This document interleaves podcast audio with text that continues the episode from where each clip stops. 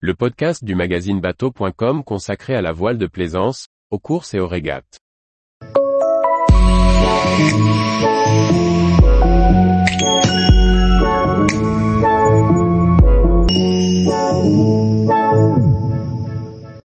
IMOCA massif, Charlie Dalin nous explique les choix de conception. Par Briag Merlet. Quelques jours avant sa mise à l'eau le 24 juin 2023, Charlie Dalin nous a reçus au chantier CDK pour nous présenter son nouvel IMOCA massif. Il nous explique ses choix de conception, tant par rapport à son ancien voilier qu'au dernier 60 pieds mis à l'eau.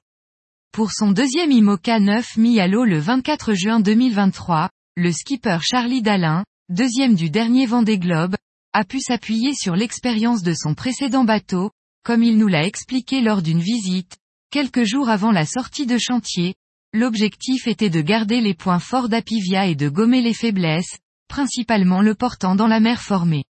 Quant à l'ergonomie, tout a été réfléchi et testé sur une maquette à l'échelle une en contreplaqué, jusqu'à la forme de la marche de descente que l'on a refaite plusieurs fois.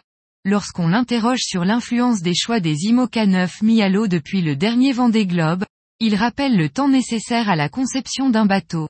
Cela représente 60 000 heures de travail et 50 personnes.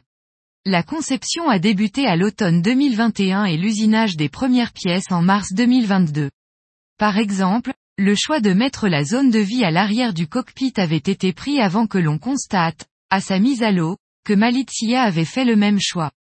Lorsque l'on découvre la coque du nouvel IMOCA massif, on peut distinguer un certain nombre de différences avec Apivia, toutes tournées vers la performance, notamment dans la mer formée.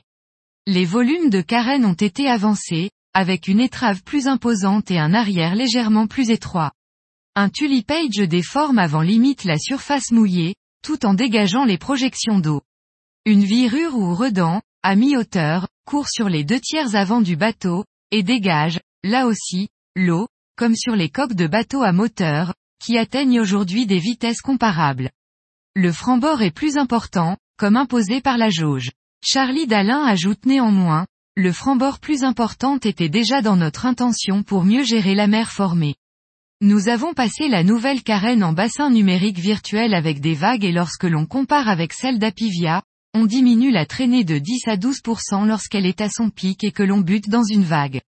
Le frégatage à l'avant a également été supprimé pour éviter d'embarquer de l'eau sur le pont à forte vitesse, mais a été conservé plus en arrière pour réduire les poids, à la fois des cloisons et des murailles.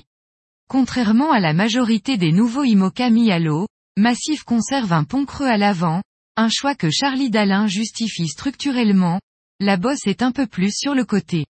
Nous avons fait des calculs éléments finis qui montrent que les efforts circulent mieux. Le roof, bas, est prolongé par un carénage en avant du mât. Celui-ci apporte à la fois un avantage aérodynamique et de volume pour les tests de stabilité du bateau. La circulation sur le pont reste proche de l'ancien bateau, même si l'accès à l'intérieur est plus avancé.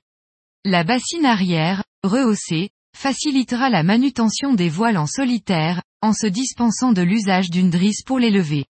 L'autre évolution majeure par rapport à Apivia est l'inversion de la zone de vie et du cockpit de manœuvre.